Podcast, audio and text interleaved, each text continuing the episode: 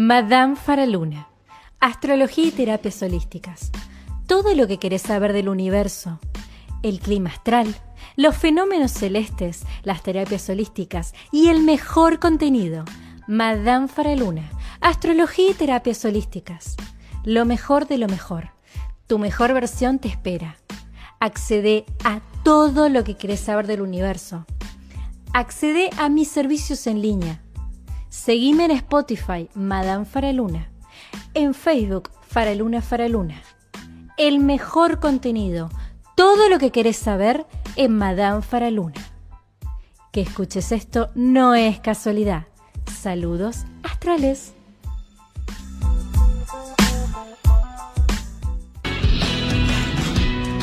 Buenas, buenas, seres astrales. Mi nombre es Madame Faraluna, soy astróloga, terapeuta holística y el día de hoy vamos a arrancar con todo lo que necesitas saber sobre lo cómo se viene el clima astral de julio. Agendamos todo lo más importante día por día, todo lo que necesitas saber sobre el clima astral de julio. Además, a pedido de ustedes, mis grandes colaboradores con la difusión astrológica, hoy el día de hoy también vamos a hablar de astrología y personalidad. ¿Cuáles son estos aspectos importantes dentro de la carta astral a los que tenemos que evaluar o apelar a la hora de hablar de nuestra personalidad? ¿Cómo manifestarnos exitosamente? ¿Cómo ve la personalidad la astrología? Y por supuesto, ¿qué campo es?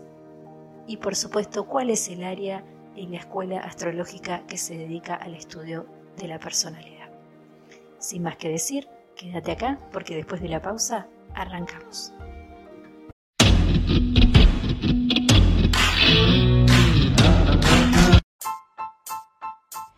Madame Faraluna. Astrología y terapias holísticas. Todo lo que querés saber del universo. El clima astral los fenómenos celestes, las terapias holísticas y el mejor contenido. Madame Faraluna, astrología y terapias holísticas. Lo mejor de lo mejor. Tu mejor versión te espera. Accede a todo lo que querés saber del universo. Accede a mis servicios en línea. Seguime en Spotify, Madame Faraluna. En Facebook, Faraluna Faraluna. El mejor contenido. Todo lo que querés saber en Madame Faraluna. Que escuches esto no es casualidad. Saludos astrales.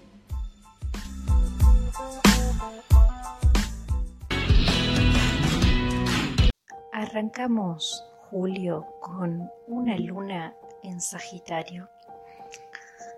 Como siempre digo, las lunas en Sagitario son bien particulares porque por un lado nos piden avanzar, nos piden salir adelante, nos piden sacarle el jugo y lo mejor a la vida, nos piden ponernos en movimiento, pero también por otro lado nos piden en cierta manera no llegar a ver las cosas con la suficiente objetividad o la suficiente profundidad.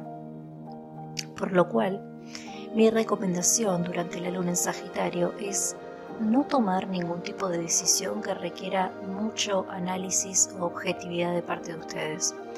Pero sí es un muy buen momento para abrirse, es un muy buen momento para hacer viajes, es un muy buen momento para aprender de lo bueno y de lo lindo de la vida y también es un buen momento para empezar cosas nuevas, cosas que tengan que ver con la energía del Sagitario, cosas que tengan que ver con la energía del fuego y el movimiento.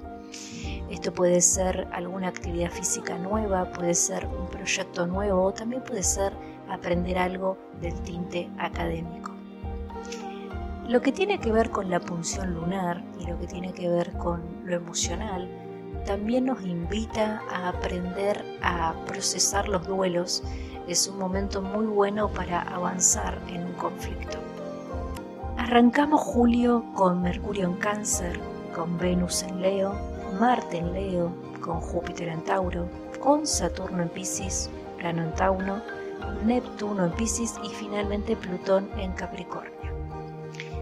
Varios de estos aspectos ya los hablé durante el clima astral de junio porque la verdad es que muchos de los planetas estarían en la misma posición.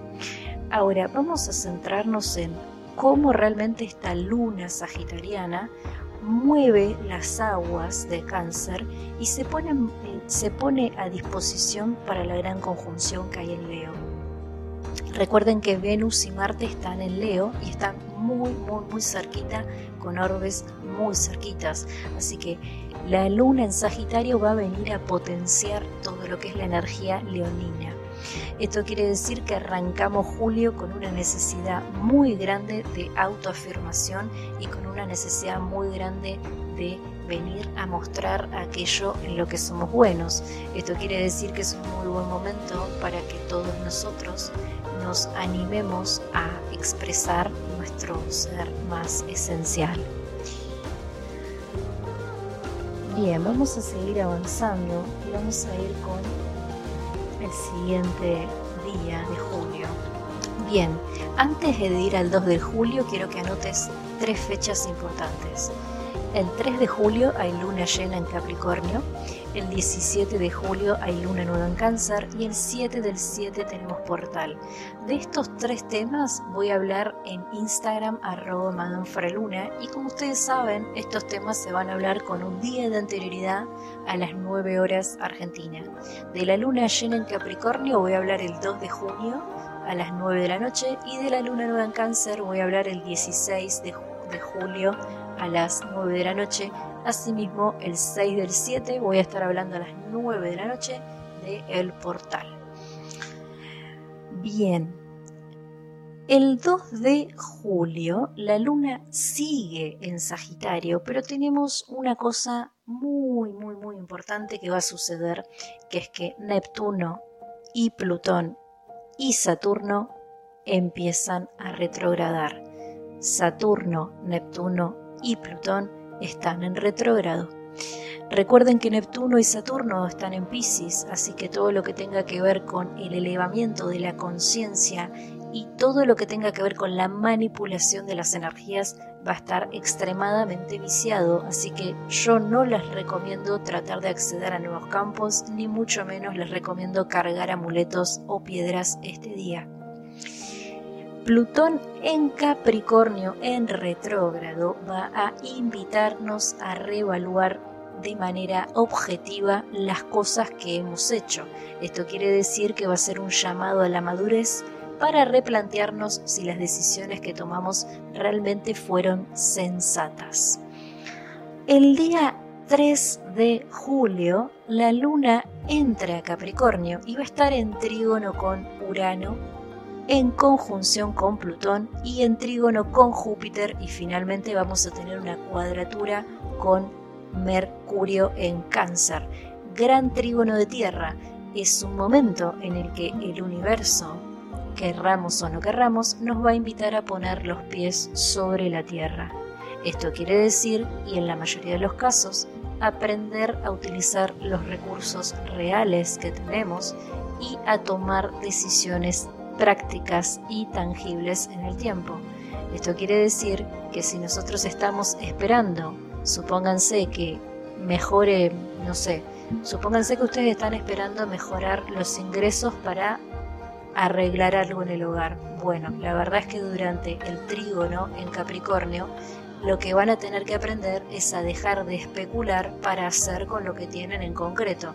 Esa es la energía de Capricornio. La energía de Capricornio es lo de lo concreto. Por eso, el 3 de julio va a ser un momento en el que el universo nos va a obligar a dejar la cabeza en las nubes y poner los pies sobre la tierra. La cuadratura con cáncer en Mercurio nos va a invitar a tratar de ver los problemas filiares de una manera objetiva y asertiva.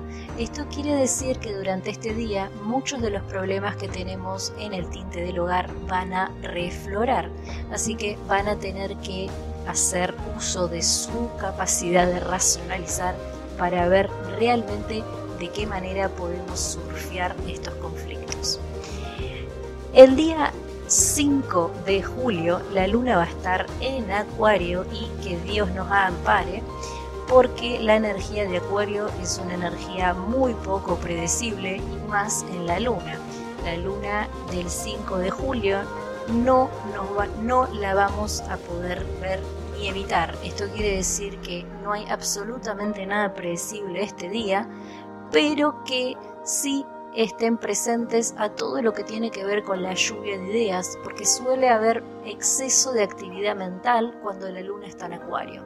Esto quiere decir que van a tener que proteger sus pensamientos de ustedes mismos, no engancharse con la lluvia de ideas y tratar de sacarle el jugo de la mejor manera a la luna en acuario. El día 7 la luna va a estar en Pisces y va a estar muy potenciado por Saturno y por Neptuno. Gran trígono de agua porque también va a estar en trígono el, la luna con Mercurio en cáncer. Gran caudal energético de agua. Recuerden que hace un rato yo les había dicho que el 3 había un trígono de tierra, por lo cual íbamos a tener que aprender a ser concretos. Bueno, durante el trígono de agua vamos a tener que aprender a conectar con nuestras emociones. Esto va a querer decir para todos nosotros que muchas cuestiones emocionales no resueltas refloran el 7 de julio. Para mi gusto es un excelente momento para hacer sanaciones de linajes y también es un excelente momento para hacer terapias alternativas. Si ustedes me preguntan o estaban esperando el momento indicado, la verdad que el 7 de julio es un excelente momento para hilar fino en el problema. También es un momento en el que van a tener que aprender por X o por B a domesticar sus emociones, lo cual quiere decir no engancharse en los problemas sentimentales pero trabajar de manera activa. Por ejemplo, trabajar de manera activa sería, si ustedes vieron el último vivo en Instagram de la Luna Nueva en Géminis, sabrán que yo les di un pequeño tip muy concreto para mirar un mismo problema de una manera diferente. Yo les había dicho que cuando ustedes tienen un problema, en vez de decir, ¿por qué me estás haciendo esto a mí? ¿por qué me pasa esto a mí? ¿O qué hice yo para merecer esto? Que son frases bastante escuchadas. Pueden cambiar eso por ¿qué tengo que aprender de esto? ¿Por qué es que me está pasando nuevamente esto? ¿Y qué puedo hacer yo para solucionar este problema? Recuerden que ante el cambio de diálogo interno salíamos del lugar de víctimas para entrar al lugar de personas proactivas en busca de una solución. Esta es más o menos la idea de este día. Salgamos del me duele para pasar a la parte de quiero hacer y quiero cicatrizar y quiero avanzar. Así que tengan muy presente que va a haber una cierta hipersensibilidad y activación de viejas heridas, pero que tienen la posibilidad de, en vez de atar con alambres, solucionar finalmente el problema.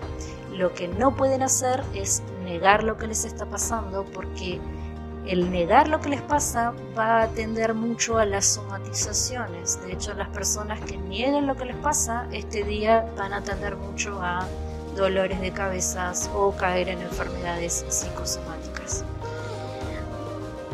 Bien, vamos con el 9 de julio. El 9 de julio la luna entra a Aries y va a estar en trígono con Marte y con Venus. Gran momento de fuego.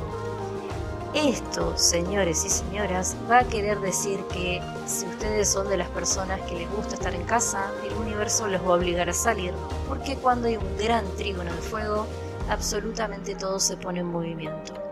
Todo, todo se pone en movimiento. La consigna es moverse no es un día para estar en casa viendo Netflix. Realmente, si ustedes son muy de tierra y de agua como yo, la verdad que ya les estoy mandando un abrazo psicológico porque no hay chance de que se queden en su casa. Este va a ser un día para salir y para moverse.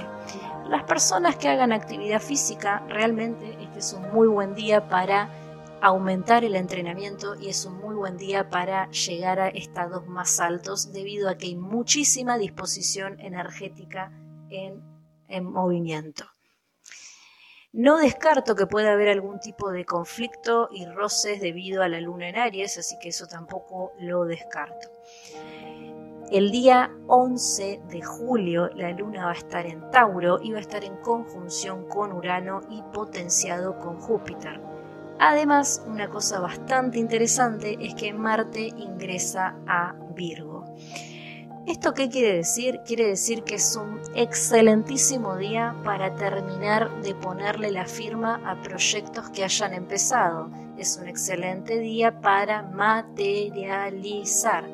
Aún más, Marte en Virgo nos va a invitar a hacer de una manera ordenada. Ordenada.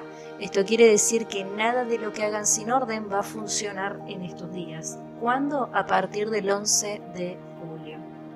De todos modos, si ustedes quieren, puedo hacer un vivo del ingreso de Marte en Virgo para eh, Instagram Madame Pero básicamente recuerden que Marte es el planeta de la acción y cuando un signo se posa en Marte, marca la instrucción de los pasos a seguir. En este momento tenemos a Marte en Leo. La acción pasa por ubicarnos en nuestro lugar y dar nuestro valor. Ahora, cuando Marte ingrese a Virgo, la instrucción para todo el mundo va a ser ejecutar y ordenar. O sea que cualquier cosa que esté fuera de eso está determinado a fracasar. El 13 de julio la luna va a estar en Géminis. Atención acá, las lunitas en Géminis, los retornos lunares, porque va a ser un muy fuerte para conectar con nuestra necesidad de expresión. Si ustedes me preguntan a mí, yo les recomiendo hacer un alineamiento del chakra de la garganta durante este día porque es el mejor momento para realmente encontrar un equilibrio y expresar lo no expresado. El día 16 de julio, la luna va a estar en cáncer, en cuadratura con Plutón en retrógrado y en trígono con Saturno y con Neptuno muchísima agua, segundo trígono de agua de mes, segundo momento, segunda oportunidad para ponerte en contacto con tus emociones. ¿Cómo lo vas a hacer? Mira, hay muchas maneras de ponerse en contacto con las emociones de uno y creo que realmente la receta depende de la carta astral de cada uno. Pero si a mí me preguntan la mejor manera de ponerse en contacto con las emociones de uno, es elegir un lugar tranquilo, escuchar alguna música que los conecte con ustedes mismos. Y atención acá, porque esto no tiene que ser sí o sí frecuencia 500 ni 700, no necesita ser eh, música de frecuencia sanadora, la música que a ustedes les guste, o sea que si a ustedes les gusta, no sé, Calamaro, pueden sentarse a escuchar Calamaro y a prestarle atención a qué piensan, qué se les pasa por la cabeza cuando lo esté escuchando, si es que lo lleva a algún lado, si recuerdan algún momento de su vida, tomen nota de lo que a dónde lo lleva la cabeza. Anoten cada cosa que sienten y que piensan mientras están haciendo esto, porque la mejor manera de conectar con lo que nos pasa es estar realmente atentos a lo que estamos pensando y a lo que estamos sintiendo. Otra manera muy buena es tener contacto con el agua. El agua es un elemento que nos conecta con las emociones, así que cualquier actividad con la que tengan contacto con el agua este día va a favorecer el contacto con sus necesidades emocionales. El 18 de julio la luna entra en Leo y va a estar en conjunción con Mercurio y con Venus. Y aquí otra vez que el universo nos ampare porque una conjunción tal solo nos habla de una cosa, problemas con el ego, problemas de el yo, yo, yo, todo el mundo. Así que cualquier tipo de conflicto que tengan este día va a ser a partir del ego, sí, a partir de lo que no hayan resuelto con su ego personal y con el ego personal de la persona que tengan enfrente. Así que claramente el 18 de julio es un día en el que todos nos vamos a encontrar altamente conflictuados y en especial las personas que tengan luna o sol en Leo. El 21 de julio la luna entra a Virgo y va a estar en conjunción con Marte y en trígono con Urano, Plutón y Júpiter. Gracias, gracias, alabados sean que entramos con la luna en Virgo. Muchas gracias. Bien, después de un una luna en Leo, bellísimo, la luna en Virgo, gracias. Va a ser un excelente momento para terminar de resolver el conflicto para ser objetivos y prácticos. Objetivos y prácticos. O sea, empezamos el mes con una luna en Sagitario que nos estaba pidiendo positivamente, pon para arriba, salir adelante como sea. Después tuvimos un trígono de tierra que nos estaba pidiendo ser objetivos. Después apareció la luna en Géminis a mitad de mes pidiéndonos que nos expresemos. Luego, en el siguiente proceso evolutivo, vino Leo y nos dijo, bueno, ¿sabes qué? Acá estoy yo y voy a pelear por lo que quiero. Fantástico. Vino Virgo y les dijo, dejen de pelear por globo boludeces, con lo que tenemos vamos a hacer. Así que es un excelente momento para finalizar y avanzar. Vamos con lo que queda de el mes se nos termina. El 23 de julio vamos a tener luna en Libra que va a estar en conjunción con el nodo sur y en cuadratura con Venus que comienza a retrogradar y con el nodo norte. Atención acá, las personas que vieron el vivo en Instagram arroba Luna sobre el cambio nodal del eje Tauro Escorpio al eje Aries Libra. Es un día extremadamente importante el 23 de julio porque la luna va a tocar el nodo sur. Atención, recuerden que yo les dije que los nodos no solo eran el camino del alma a nivel individual, sino que a nivel colectivo era, eran llamados de cosas que teníamos que aprender. Recuerden, nodo norte, la energía similar, nodo sur, la energía desechar. Si en este momento histórico nos están pidiendo que desechemos la energía librana y da la casualidad que la luna está en Libra, entonces es un momento de dualidad interna para todo el mundo. Esto quiere decir que vamos a tener que aprender a tomar decisiones y va a ser un momento en el que vamos a tener que aprender a mirar al otro Atención acá, aprender a mirar al otro y aprender a tomar una decisión certera y en el momento, en timing. ¿Por qué digo esto? Porque las energías de aire son energías que no toman decisiones en el momento que lo tienen que hacer. Así que la luna en esta posición nos va a obligar a tomar decisiones aun cuando no queremos hacerlo nos va a obligar a mirar al otro y a tomar una decisión de una manera rápida. ¿Por qué? Porque el nodo norte está en Aries. La energía de Aries es la energía del ahora. Así que con el nodo norte en Aries, en cuadratura con la luna, realmente vamos a tener que aprender a tomar decisiones de manera inmediata. El día 24, y se nos está terminando el mes, Quirón en Aries comienza a retrogradar. Esta información es más que nada para el cupo de astrólogos que escuchan este podcast, porque la verdad no creo que tenga mucha relevancia para el resto de la audiencia. Así que lo puse esto por si lo quieren agendar. El 24 Quirón en Aries comienza a retrogradar. Recuerden que Quirón tenía que ver con la herida interna a nivel sistémico, así que de esto mucho no puedo hablar porque entonces tendría que hablar de alguna muestra de grupos de personas o grupos de familias desde la astrogenealogía. No puedo dar un ejemplo concreto acá. Sí les puedo decir que comienza a retrogradar para aquellas personas que estén trabajando con árboles transgeneracionales. El día 26 de julio, la luna ingresa a Escorpio y va a estar en trígono con Neptuno en retrógrado, con Saturno en retrógrado y en cuadratura con Júpiter y Urano. Esto solo puede significar una cosa, a mis ojos. ¿eh? Una luna en Escorpio, en trígono con energía pisciana y en cuadratura con energía taurina, solo puede significar una cosa. Conflictos legales, conflictos con herencias, conflictos con todo lo que tiene que ver con los bienes materiales. También nos habla de secretos que se revelan. Aparece información de cosas que no conocíamos y que nos cambian realmente absolutamente todo como lo conocemos. Así que si se dedican laboralmente a hacer tratados legales o si están haciendo un trámite por alguna cuestión legal o de herencias, realmente no esperen al 26 de julio para hacer ese trámite porque nada sale bien el 26 de julio. Bien, el 28 de julio tenemos nuevamente a una luna en Sagitario que va a estar en trígono con Mercurio y con Venus. Y por supuesto en trígono con el nodo norte.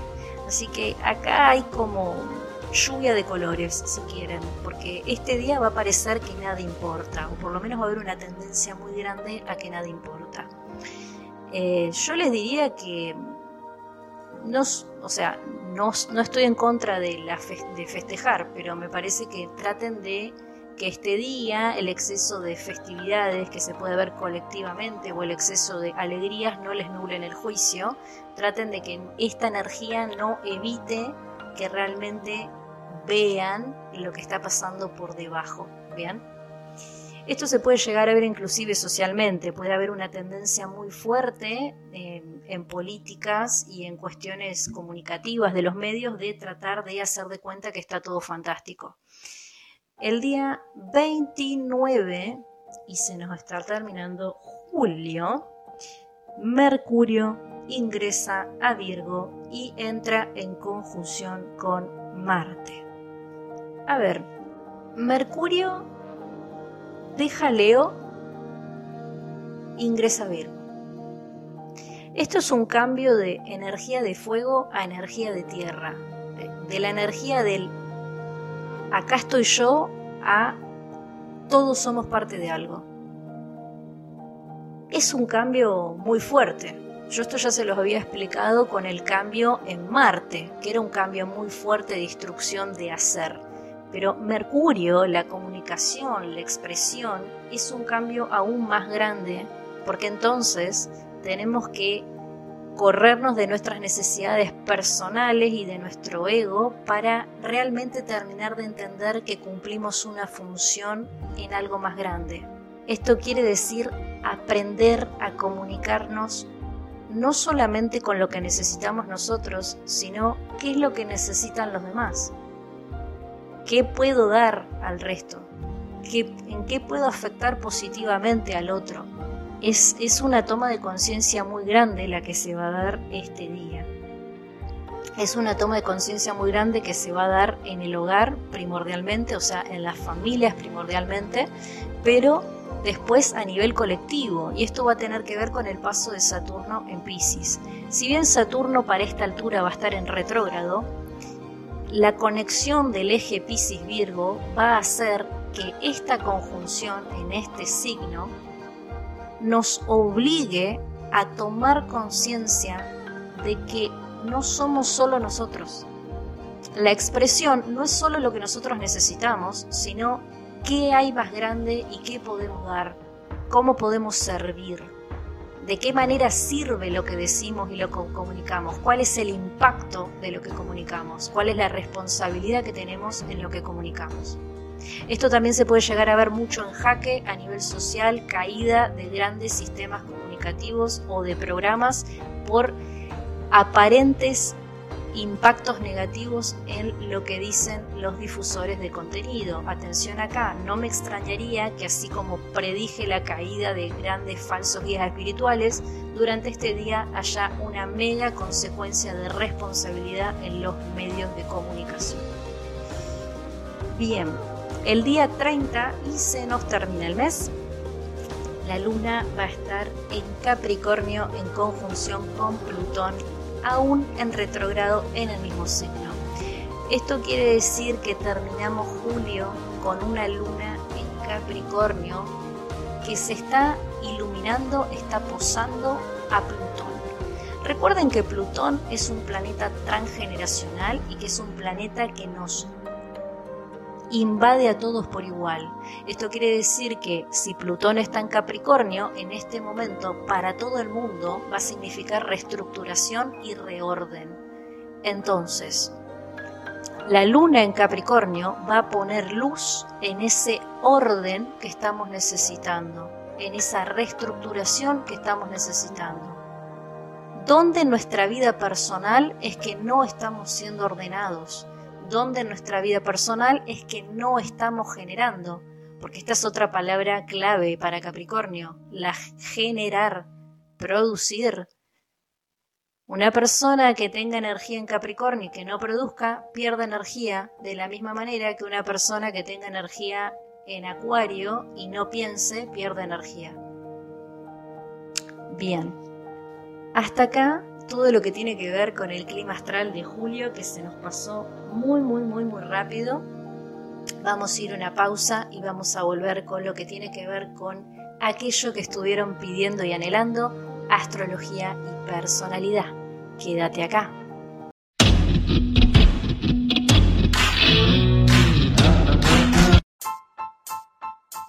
Madame Faraluna, astrología y terapias holísticas. Todo lo que querés saber del universo, el clima astral, los fenómenos celestes, las terapias holísticas y el mejor contenido. Madame Faraluna, astrología y terapias holísticas. Lo mejor de lo mejor. Tu mejor versión te espera. Accede a todo lo que querés saber del universo. Accede a mis servicios en línea. Seguime en Spotify, Madame Faraluna. En Facebook, Faraluna Faraluna. El mejor contenido, todo lo que querés saber en Madame Faraluna. Que escuches esto no es casualidad. Saludos astrales.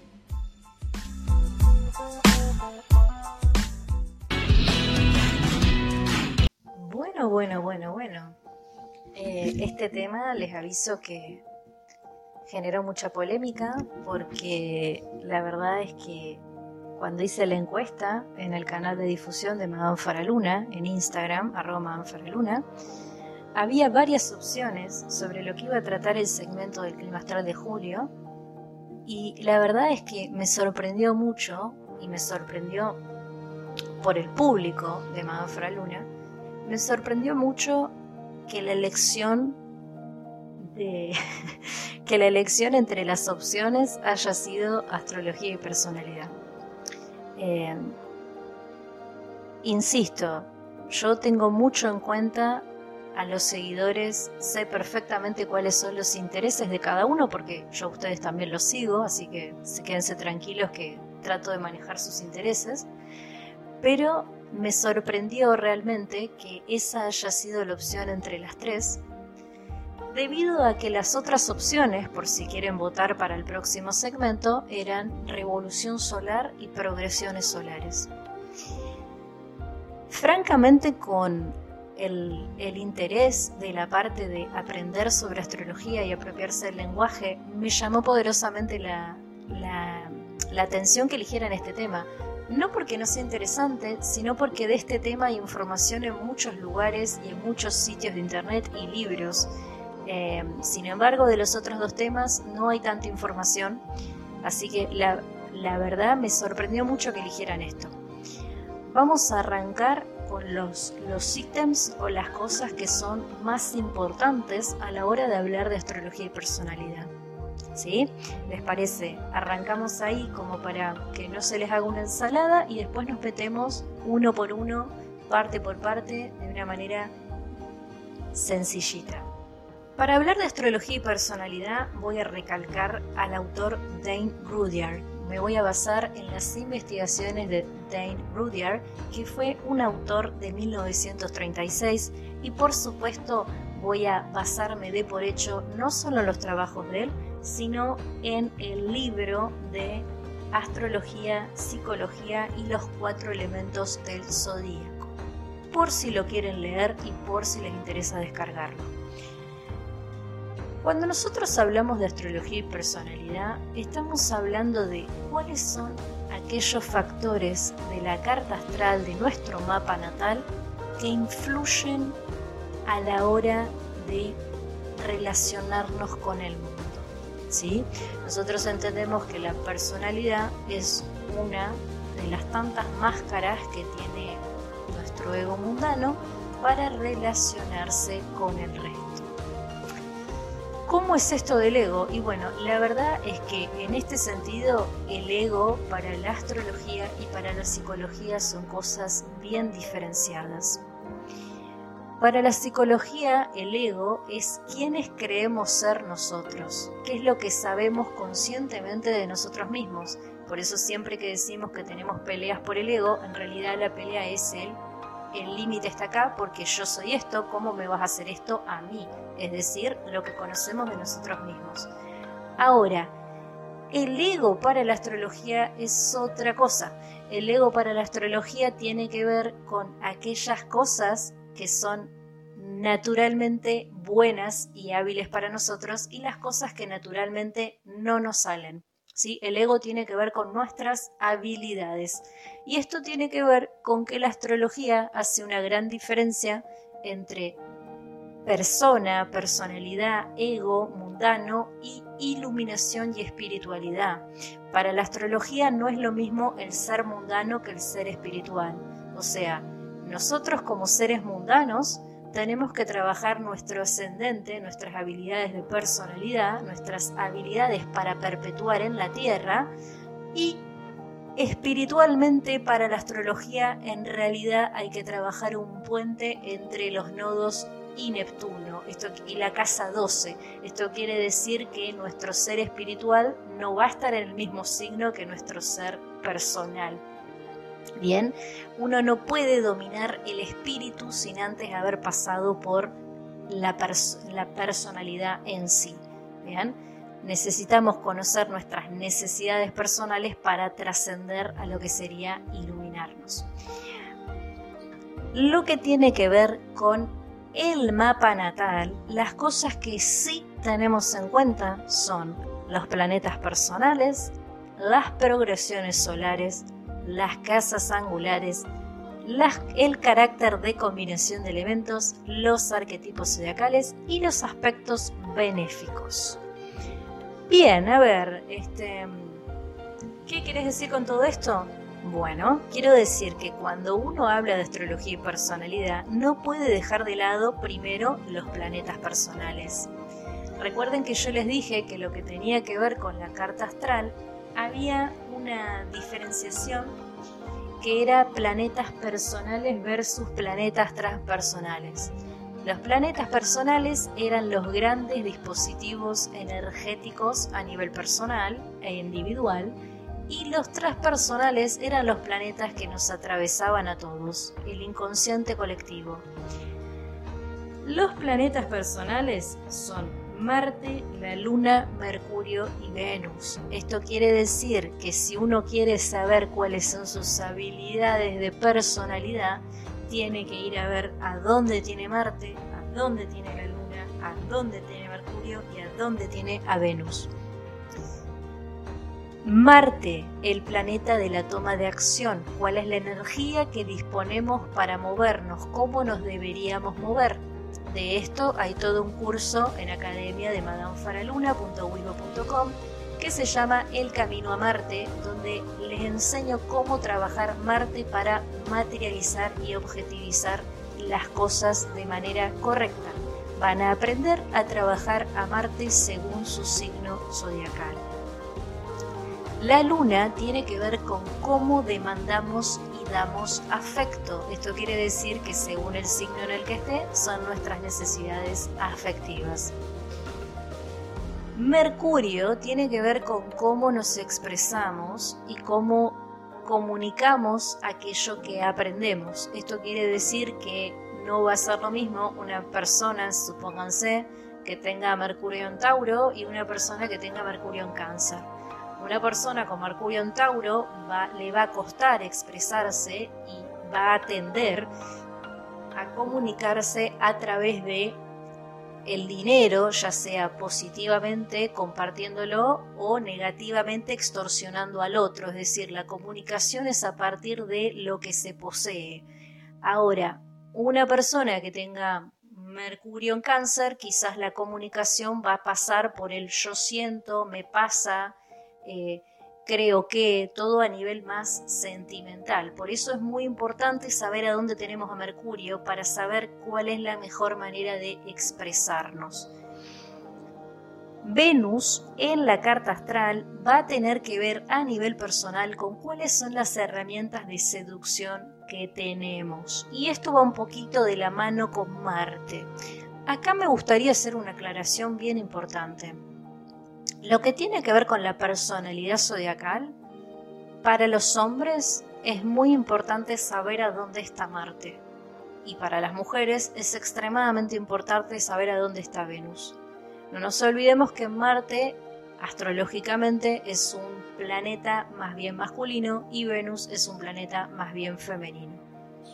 Es decir, si ustedes son hombres y realmente quieren saber cómo y de qué manera expresar su masculinidad o de qué manera podrían ir por lo que quieren, la verdad que la mejor manera es saber a dónde está Marte. Lo mismo las mujeres, chicas, si ustedes quieren expresar su feminidad y encontrarse con su yo femenino, busquen a dónde tienen a Venus en la carta astral. Lo que tiene que ver con la progresión solar, de esto voy a hacer un video para YouTube porque me parece que la progresión solar, si bien es importante a la hora de hablar de astrología y personalidad, me parece que la progresión solar, si no se ve una imagen bien detallada es un poco difícil explicarla para las personas que no entienden astrología. Pero básicamente la progresión solar es el avance gradual que hace el Sol, o sea, tu principio vital zodiacal, tu principio de rehabilitación, tu energía primordial. Uno, por ejemplo, supónganse que ustedes son, no sé, de Géminis. Esto con el Sol en Géminis, ¿eh? no estoy hablando del ascendente. Supónganse que ustedes tienen el Sol en Géminis y ese Sol arrancó en el grado 5 de la cúspide de Géminis. La progresión solar quiere decir, a lo largo de la vida de ustedes, a lo largo de que los días van pasando, a dónde se está moviendo ese Sol, es decir, a qué cúspide vecina avanza. La técnica de progresión solar se usa mucho a la hora de ver procesos de toma de conciencia en las personas. No tenemos la misma información cuando nacemos que cuando tenemos 40, 50 o 20 años. Esta información, esa toma de conciencia, se puede ver a partir de una progresión solar. ¿Por qué? Una persona que arranque con el Sol cuando nació a 5 grados de Géminis va a disponer de una necesidad vital bien geminiana. ¿sí? Ahora, si yo tomo 10 años para adelante, o ni siquiera eso, quiero tomar 5 meses para adelante, tengo que hacer una progresión solar, es decir, tengo que ver hacia dónde avanza el Sol, a qué cúspide avanza. Y una persona nacida a 5 grados de Géminis, a los 10 años, es muy probable que tenga el Sol progresado en cáncer. Esto quiere decir que las necesidades energéticas de esta persona van a estar en cáncer. Saber que mis necesidades energéticas van a estar en cáncer me ayudan también a ver qué cosas me dan vitalidad y qué cosas me quitan vitalidad. Bien, no es lo mismo el elemento Géminis que el elemento cáncer. Esto quiere decir que una persona que nació con el Sol en Géminis a 5 grados, probablemente cuando nació tenía una necesidad de, de movimiento y de estimulación mental muy grande y a los 10 años, con el sol progresado en cáncer, su necesidad vital va a estar en la casa, en el contacto con sus emociones y probablemente en sentirse cuidado o cuidada. Entonces fíjense bien la diferencia de, lo, que de lo que nos vitaliza y nos saca vitalidad. Saber la progresión nos ayuda a saber en este momento qué es lo que estamos necesitando. Por eso las progresiones solares son una cosa que se usa mucho a la hora de evaluar una carta, a la hora de que una persona viene por un informe astrológico, una persona que quiere saber su carta astral en zona su personalidad, es decir, cómo desarrollarse positivamente. Y la verdad que la progresión solar es muy importante para hacer esto, porque nos posiciona en un lugar en el que podemos sacar mucha información de qué necesita el otro. Por eso las progresiones solares son bien importantes. Bien, ahora vamos con las casas angulares. ¿Cuál es el rol que tiene en la astrología y la personalidad las casas angulares?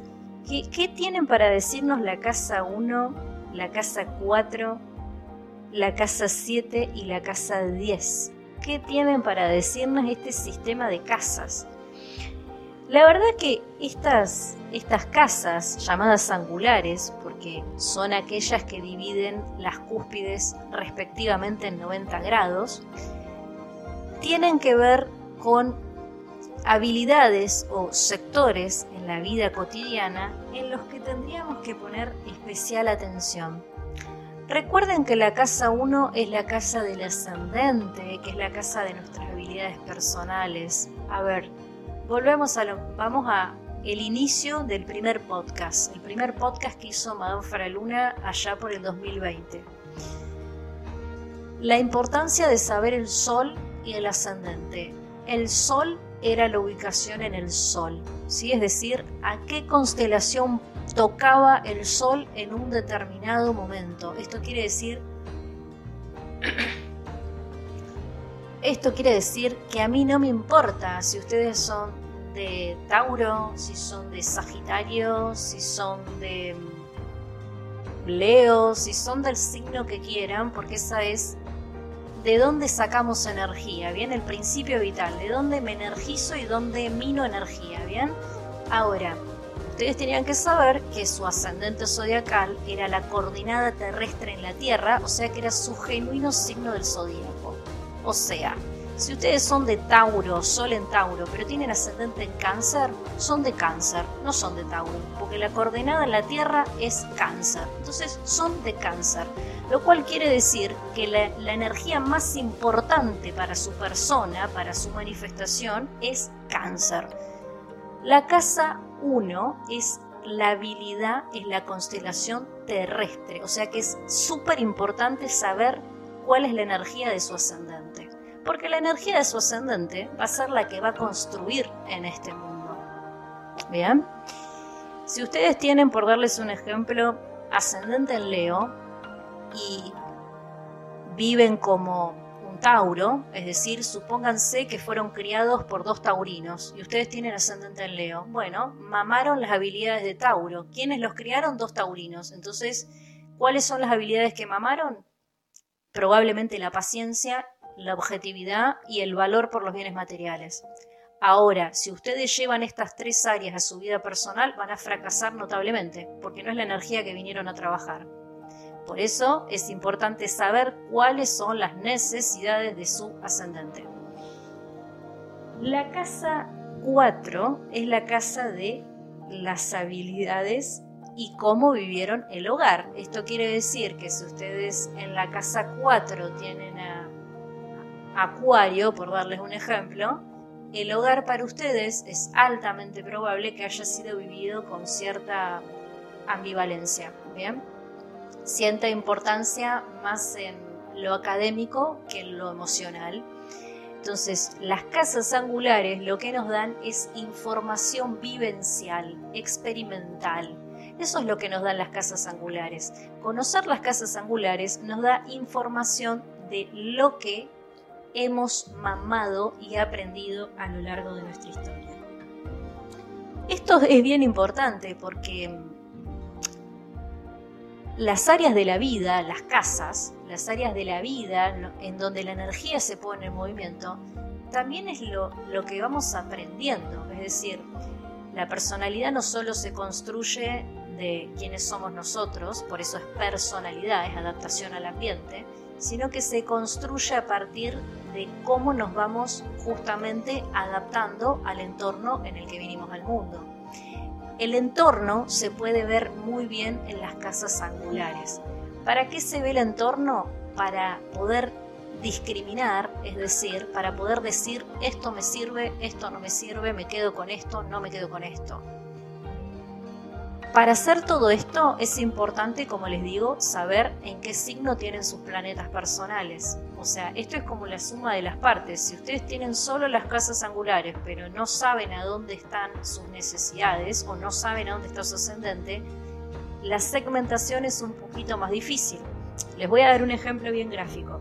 Supónganse que ustedes tienen Marte en cáncer el bien fácil, Marte en cáncer, el ascendente en cáncer, pero tienen la casa angular 10, eh, que es la casa de la, mayormente de la profesión, supónganse que ustedes tienen la casa 10 en Géminis. Bueno, esto quiere decir que desde la experiencia y desde lo que vieron en su entorno, adquirieron con la casa 10 en Géminis cierta habilidad para llevar y traer información, cierta habilidad para ponerle palabra a los hechos.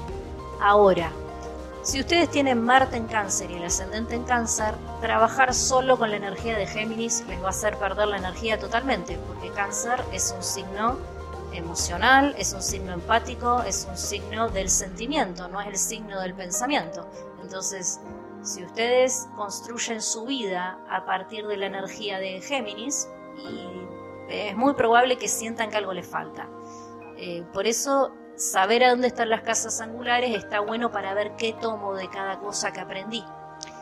Supónganse que ustedes tienen Marte en cáncer, el ascendente en cáncer y saben que esas son las posiciones. Están trabajando conmigo en la carta astral o con quien quieran y saben que esas son las posiciones. Ahora, si yo sé que la casa 10 está en Géminis y quiero tomar esa información, lo que puedo hacer es tomar esa habilidad comunicativa, pero llevarlo a lo cáncer. Es decir, si uno aprende a, llevar y traer información, por darles un ejemplo, llevado a lo cáncer sería aprender a expresar lo que uno siente. Porque esta es una cosa que a cáncer le cuesta mucho. Cáncer es un signo que sabe lo que siente, pero le cuesta expresarlo. ¿Por qué? Porque el signo de cáncer, al igual que todos los signos de agua, al igual que Pisces y Escorpio, construyen su vida a través de la mimetización y la extensión del otro. Por eso es muy importante que las personas con las que estén sean personas que les permitan ser. ¿Por qué? Porque son signos que generan un nivel de empatía tan grande que son incapaces de hacer sufrir al otro. Con tal de no hacer sufrir al otro, sufren ellos. Esto es muy de la energía de agua. Entonces, un cáncer que aprende a utilizar la casa angular 10 de Géminis, es un cáncer que en vez de quedarse sus emociones para sí mismo y sufrir en silencio, aprende a comunicar lo que le pasa. Por eso es muy importante saber a dónde están las casas angulares. Bien, vamos con lo que tiene que ver con el carácter o la combinación de los elementos. ¿Qué es esto del carácter y la combinación de los elementos? Me estarán preguntando.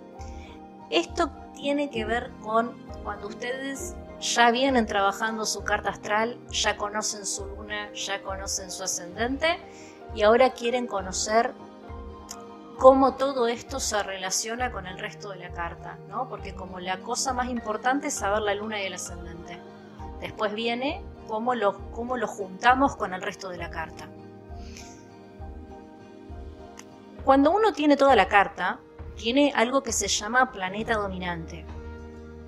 El planeta dominante es el planeta de toda tu carta astral que maneja todo el resto, es decir, el que más domina el resto de tus funciones. Por ejemplo, supónganse que ustedes en su carta astral tienen la energía de, no sé, a ver, la de Sagitario, la de Capricornio, la de Libra y la de Pisces. ¿no? Supónganse, Sagitario, Capricornio, Libra, Pisces. Bueno, entre esas cuatro hay una que va a ser la dominante, que va a ser la energía más fuerte. Supónganse que la energía dominante es Libra. ¿Eso qué va a querer decir? Que el resto de los signos van a pasar prácticamente desapercibidos, por lo cual toda la energía que pasa desapercibida viene de afuera. ¿Cómo sería que venga la energía de Sagitario de afuera a una persona que no trabaja su energía de Sagitario? Todo el tiempo le salen viajes o conocen gente del extranjero todo el tiempo o establecen relaciones con personas que desaparecen. Eh, cómo sería una persona que le pasa desapercibida la energía de Capricornio o no le presta atención. Bueno, son personas que constantemente tienen problemas con el dinero. Eh, ¿Cómo se vería una energía desapercibida en Pisces? Bueno, serían personas que tienen mucho problema para realmente expresar lo que les pasa a nivel emocional. O sea, ustedes fíjense la importancia de conocer toda la carta. Bueno, a partir de saber el elemento dominante, nosotros lo que hacemos es ver dentro de los signos de la personalidad, dentro del ascendente, dentro de la luna, dentro de los planetas que ya les nombré, Marte, Venus, eh, la luna, viendo en dónde están esas posiciones, nosotros establecemos lo que se llama elemento dominante. Esto quiere decir, nos fijamos si hay más elementos de agua, si hay más elementos de fuego, si hay más elementos de aire y así sucesivamente. A partir de ahí aparece lo que se llama la genuina personalidad del zodíaco, es decir, el carácter zodiacal. El carácter zodiacal nos va a dar cierta tendencia a comportarnos de determinada manera y a sufrir determinadas cosas. O sea, nosotros hay dos cosas que tenemos que tener muy en claro. Es que todo este preámbulo fue para llegar acá.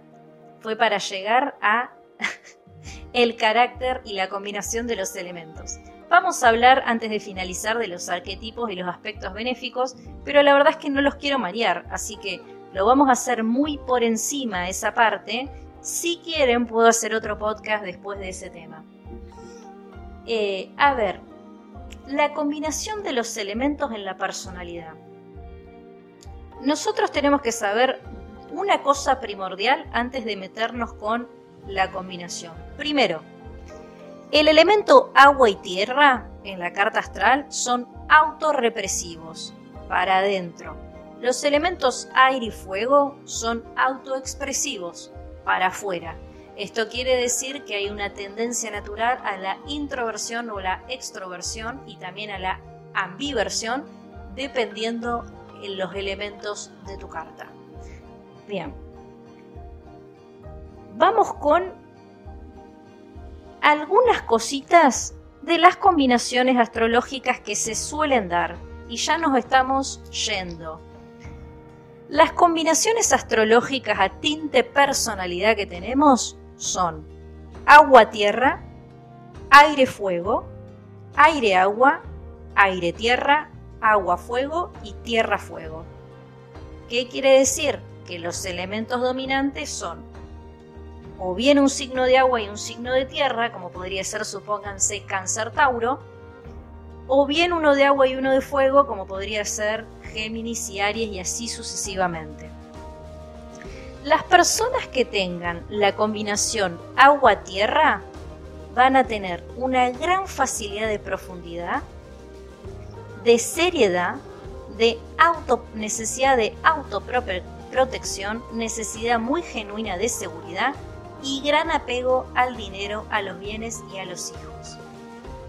Las personas de la combinación aire-fuego tienden a ser idealistas, positivos, necesidad de movimiento constante, sentido del humor muy agudo, necesidad de aprendizaje a través del dolor extremo. ¿Qué quiere decir? Que como son personas que tienden a la positividad extrema, y perdonen, pero son las personas que peor me caen porque no pueden ver la, imagen completa, son personas que terminan aprendiendo a través de sufrir mucho, porque su tendencia natural a la positividad no los deja ser objetivos. El aire-agua, la combinación aire-agua, una gran intuición, una gran capacidad de abstracción y una tendencia a la dualidad entre el mundo emocional y el mundo mental. Gran capacidad de perspectiva y análisis. Posibles añoranzas, o sea, son esas personas que constantemente están añorando algo que no van a tener jamás y una tendencia a vivir en la fantasía. La combinación aire-tierra. Una muy buena una muy buena manera de ver las cosas de manera lógica y práctica, cierta contradicción, gran capacidad de desapego y una gran, gran, gran, gran tendencia a la superficialidad. De hecho, son personas que se sienten muy cómodas en todo lo que tiene que ver con la burocracia. Las personas de combinación agua-fuego. Gran impulsividad, expresión emocional muy, muy, muy fuerte, una gran tendencia a la subjetividad y un conflicto entre la libertad y el apego. También hay una gran tendencia a necesitar llegar al límite. La combinación tierra-fuego es potencialmente productiva y en especial para el mundo en el que vivimos, o sea, es la mejor combinación para moverse, digamos. Eh, hay un gran amor por el trabajo, una gran proactividad, muy buena resistencia, gran caudal energético, pero hay una falta de autocrítica de parte de los nativos con esta configuración. Mm, vamos a hablar de algunas cosas que me parecen importantes con este tipo de combinaciones. Ustedes saben que, como dijimos recién, según el elemento, los elementos dominantes, es algunas características que todos poseemos. Ahora, ¿qué pasa cuando hay una falta de un elemento en la carta? ¿Qué quiere decir esto? Supónganse que una persona que tiene mucha tierra en la carta le falta agua, o una persona que tiene mucho aire le falta fuego, y así. ¿Cómo nos afecta a nivel personal la falta de diferentes elementos? La falta de fuego en una carta astral se traduce a falta de energía, problemas digestivos y falta de confianza. La falta de tierra en una carta astral nos habla de falta de objetividad, falta de raciocinio y problemas para conectarse con el cuerpo. La falta de aire en una carta nos va a hablar de falta de habilidades cognitivas, falta de creatividad y problemas comunicativos. La falta de agua en una carta nos habla de problemas de afección mental, tendencia a la apatía y tendencia a establecer relaciones tóxicas. Fíjense si no es importante conocer la carta, ¿no? Para potenciar nuestra personalidad, para potenciar nuestro paso evolutivo por la Tierra, ¿no? Fíjense realmente toda la información que podemos sacar de conocer las combinaciones, nuestro planeta dominante, de conocer el ascendente, las casas angulares. Y la verdad es que voy a cerrar con dos conceptos de manera muy genérica porque no quiero que se les haga una ensalada. El arquetipo zodiacal, ¿qué es? Porque me lo preguntaron. ¿Y qué son los aspectos benéficos? Que también me lo preguntaron. El arquetipo zodiacal quiere decir cuáles son las, los patrones conductuales y las tendencias naturales de moverse según nuestro signo. Los arquetipos son de Aries a Pisces. Esto quiere decir que hay un arquetipo de energía de Aries, un arquetipo de energía de Tauro y así sucesivamente. Saber los patrones conductuales de los signos es lo que nos ayuda a interpretar la carta. Si ustedes escucharon el podcast de, en Spotify Madame Faraluna de cómo apropiarse del lenguaje astrológico, lo van a entender perfectamente. Si ustedes tomaron mi curso en academia de madamefaraluna.wisbo.com sobre astrología básica y astrología de amor, también lo van a entender perfectamente. Pero si no, básicamente un arquetipo zodiacal es saber que cada energía del zodíaco de Aries a Pisces tiene una conducta y una tendencia natural de movimiento y de patrones conductuales. Por ejemplo, un arquetipo de signo que ya no hayamos mencionado antes. Eh, a ver, el arquetipo de Escorpio, por ejemplo. El arquetipo de Escorpio es el arquetipo de la energía con gran conexión emocional profunda, de la energía que, que se engancha en los pensamientos, de la energía de las profundidades, de la energía de la resiliencia, de la energía de la actividad mental y psíquica, de la energía de lo sexual.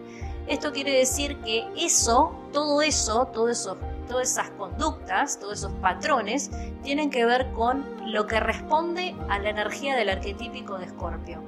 Esto quiere decir que si ustedes tienen Escorpio en Marte, los patrones van a tener que ver con el arquetipo de Escorpio. Si tienen Escorpio en la Luna, lo mismo.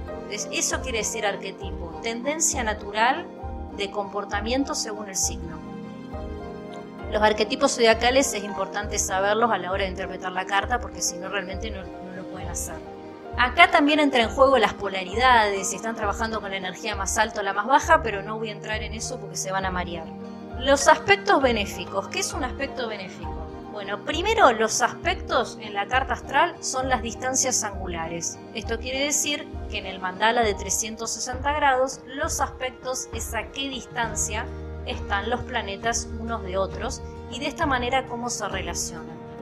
Ahora, los aspectos benéficos o bien llamados armónicos, que son mayormente conjunciones que van de 0 a 5 grados de orbe, los sextil, que son 60 grados de distancia, los trígonos, que son 120 grados de distancia, son los aspectos que en una persona son benéficos, porque son energías fáciles de apropiarse. De hecho, son las energías de las que solemos ser conscientes.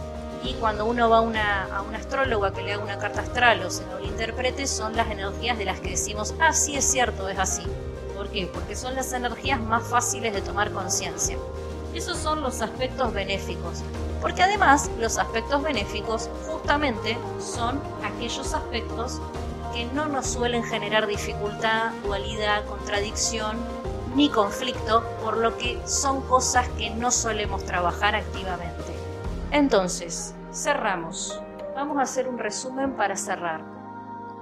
Astrología y personalidad es la parte del campo de la astrología psicológica que se encarga astrología psicológica, es decir, la rama de la astrología que estudia al ser humano y a sus necesidades terrenales. ¿Sí?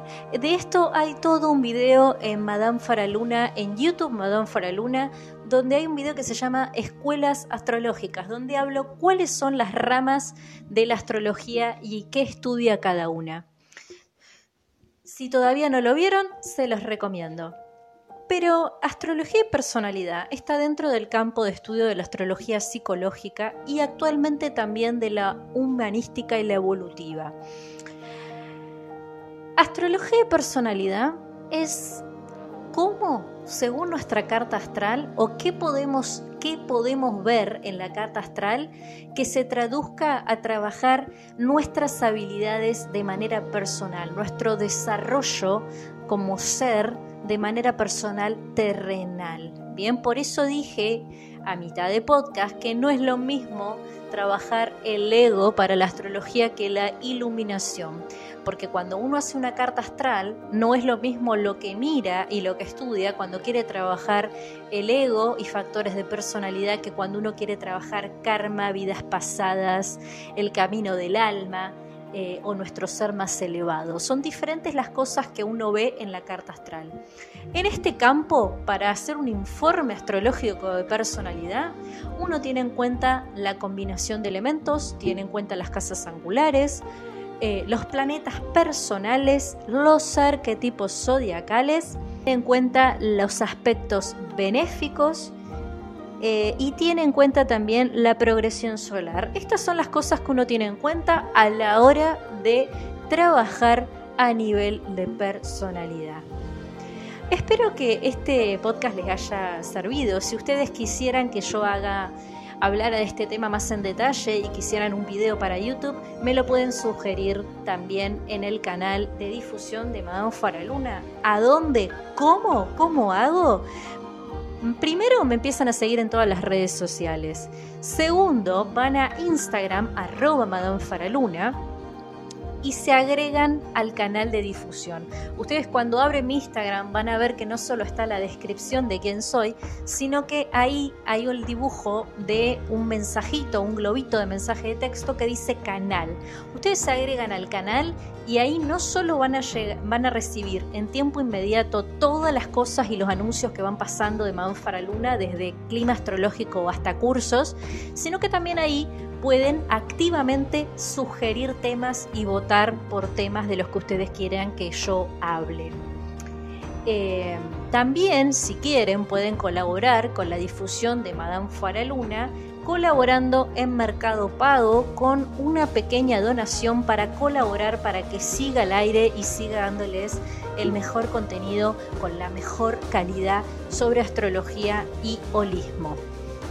También se pueden contactar conmigo a Telegram al 2996 55 22 16. Resalto Telegram, no WhatsApp, Telegram. Em, si les gustaría que hable sobre astrología y personalidad, bien pueden ir al canal de difusión y me dicen, Madame, quiero que hables de este tema en un video para YouTube Madame Faraluna. No tengo problema. Que escuches esto no es casualidad. Saludos astrales. Y antes de irme, ustedes saben que yo tengo Marte en Pisces y aparte tengo TDH, así que muchas veces se me pasan las cosas por alto. Em, antes de despedirme, les quiero recordar que para acceder la consulta en línea con Madame Faraluna, también tienen que escribir a Telegram al 2996 55 o pueden sacar turno en la página oficial de Madame Faraluna. No sacan turno por mensaje ni a Instagram, ni a Facebook, ni a ningún otro lado, porque la verdad, como les dije chicos, si no veo muy tarde los mensajes. La consulta siempre dirigida a personas que estén atravesando crisis vocacionales y vinculares, donde vamos a trabajar la carta astral en conjunto con otras terapias como las constelaciones, las biodecodificaciones, entre otras. Para saber más, ingresa a mi sitio web oficial. Y si quieres aprender astrología, no te olvides de pasar por academia de con doble O y W, es decir, wisbo.com, donde en este momento y momentáneamente hay tres cursos de edición limitada para que aprendas lo que más necesitas para apropiarte del lenguaje.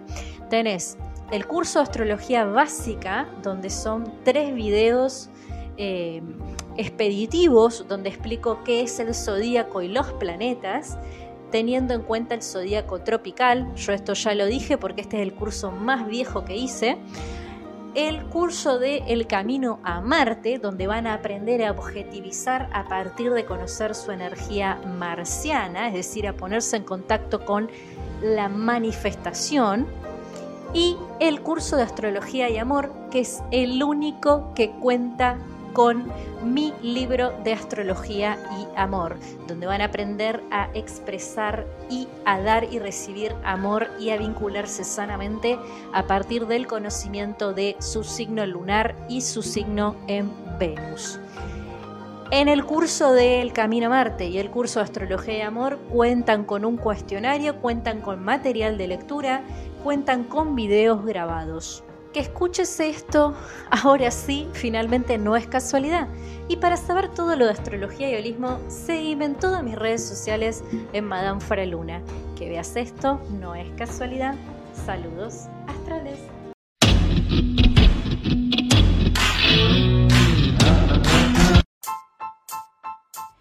Madame Faraluna. Astrología y terapias holísticas. Todo lo que querés saber del universo. El clima astral los fenómenos celestes, las terapias holísticas y el mejor contenido. Madame Faraluna, astrología y terapias holísticas. Lo mejor de lo mejor. Tu mejor versión te espera. Accede a todo lo que querés saber del universo.